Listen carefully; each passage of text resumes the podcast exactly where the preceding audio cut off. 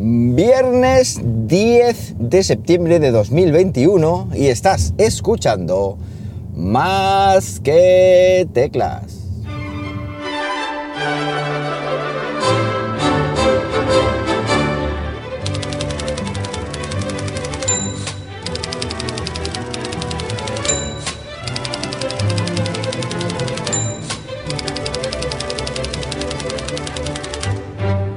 Muy días, las 8 y 25 de la mañana cuando estoy grabando esto y lo estoy haciendo pues como siempre aquí en Linares, Jaén, hoy con temperatura de 18 grados Celsius en una mañana que ya es mayor de edad, 18 grados. Eh, es broma, es la tontería matutina. Después de esta tontería matutina, lo primero de todo, felicidades a mi peque Carmen que cumple 8 añitos.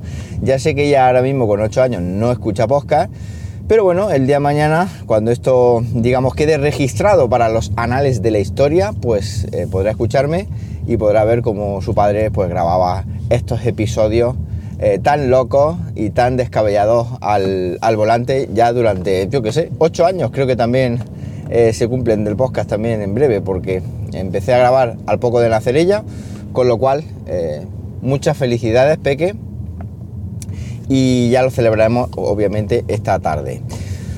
Eh, acabo de hacer un repostaje en Repsol y a que no adivinéis con qué he pagado, efectivamente, con la aplicación Wilet, la cual pues eh, llevo usando, yo que sé, soy nivel Platinum Premium Hunter eh, en lo que a niveles de repostaje se refiere. Ya sabéis que existe el cuponcito, que si queréis me lo podéis pedir y en el primer repostaje pues ahorráis 3 euritos, 3 euritos que me llevo yo y todos felices y contentos. Hace ya mucho que no lo comentaba por aquí, por eso sois eh, igual algunos nuevos los que os interesa, pues ya sabéis que me lo, podéis pedir y gustosamente os lo mando. Bueno, eh, un par de temas para hoy. Ayer eh, ocurrió algo que normalmente no suele ocurrir con O2, eh, la compañía eh, de fibra y móvil que tengo ya hace, mm, yo que sé, muchísimo tiempo, que está liderada por Pedro Serraima, que ya sabéis que era el antiguo CEO de, de Pepefon y que estoy muy contento con ellos. Tuve este verano un pequeño problemilla a la hora de hacer un cambio de domicilio de la fibra, pero bueno, me lo solucionaron todo relativamente rápido y sigo con ellos porque bueno, el servicio está muy bien y además pues paga 50 eh, euros en mi caso por 600 eh, gigas, perdón, 600 gigas, ojalá, 600 gigas, Dios mío, qué barbaridad, 600 megas simétricos de fibra y 30 gigas de datos móvil hasta ayer. Y me explico por qué hasta ayer. Bueno, pues normalmente cuando hay un cambio en, en, algún, por ejemplo, cuando te ofrecen o pasan, este, vamos a aumentar los gigas 20, mm, eh, gigas o 10 gigas, te los vamos a aumentar. Normalmente O2 es transparente, te lo aumentan, no tienes que rellenar ningún formulario ni hacer ninguna movida. Pero ayer pues, hubo una actualización de la aplicación de iOS y dije, voy a actualizarla a ver qué novedades son. Se puede hacer un test de velocidad, que tampoco tiene mucho sentido hacerlo desde el móvil, pero bueno. Eh, se puede hacer un test de, velocidad ahora desde O2, tal y cual, para arriba y para abajo ah, digo, voy a ver las tarifas, porque sabía que habían sacado una tarifa de 500 gigas simétricos y 30 gigas de datos por 44 euros. Pues dije, ah, voy a mirar las tarifas y tal, porque la mía incluso había desaparecido. Bueno, pues ahora resulta que veo la mía, 600 megas simétricos, pero con 50 gigas de datos en lugar de con 30, es decir, estamos hablando casi el doble. Bueno, pues 50 euros, eso sí, no sé si lo he dicho antes, 50 euros al mes, que bueno, que es un dinero, pero, pero como digo, pues eh, no tiene trampa ni cartón, no te van a llegar luego sorpresas ni nada, tú pagas tus 50 euros, iba incluido, y adiós muy buena. Pues resulta que tuve que hacer un cambio de tarifa, tuve que hacer un cambio de tarifa de mis 600 megasimétricos con 30 gigas por 50 euros a mis 600 megasimétricos con 50 gigas por 50 euros, es decir, es lo mismo, o sea, pago lo mismo y tal, lo único que tengo, eh, pues 20 gigas de datos más, que se dice pronto.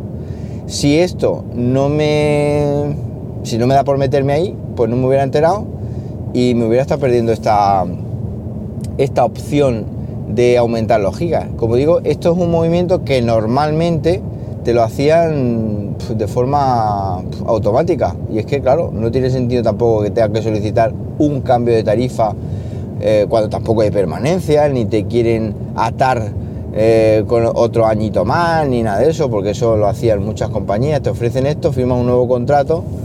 Eh, esto es gratuito, pero al firmar un nuevo contrato la permanencia se, se prorroga, digámoslo así.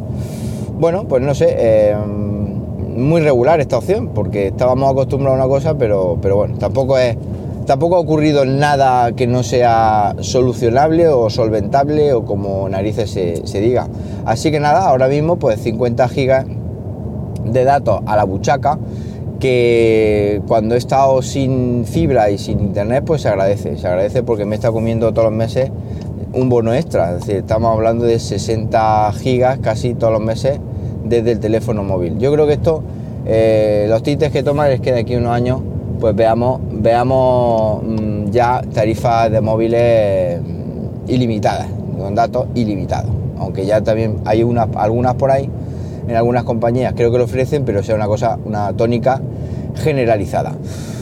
Y la otra cosita que os iba a hablar hoy es que ayer eh, se me fue la pinza, me lié la manta a la cabeza y me instalé por fin la beta pública de iPad OS 15 eh, la beta pública 8, que es la última beta pública que hay.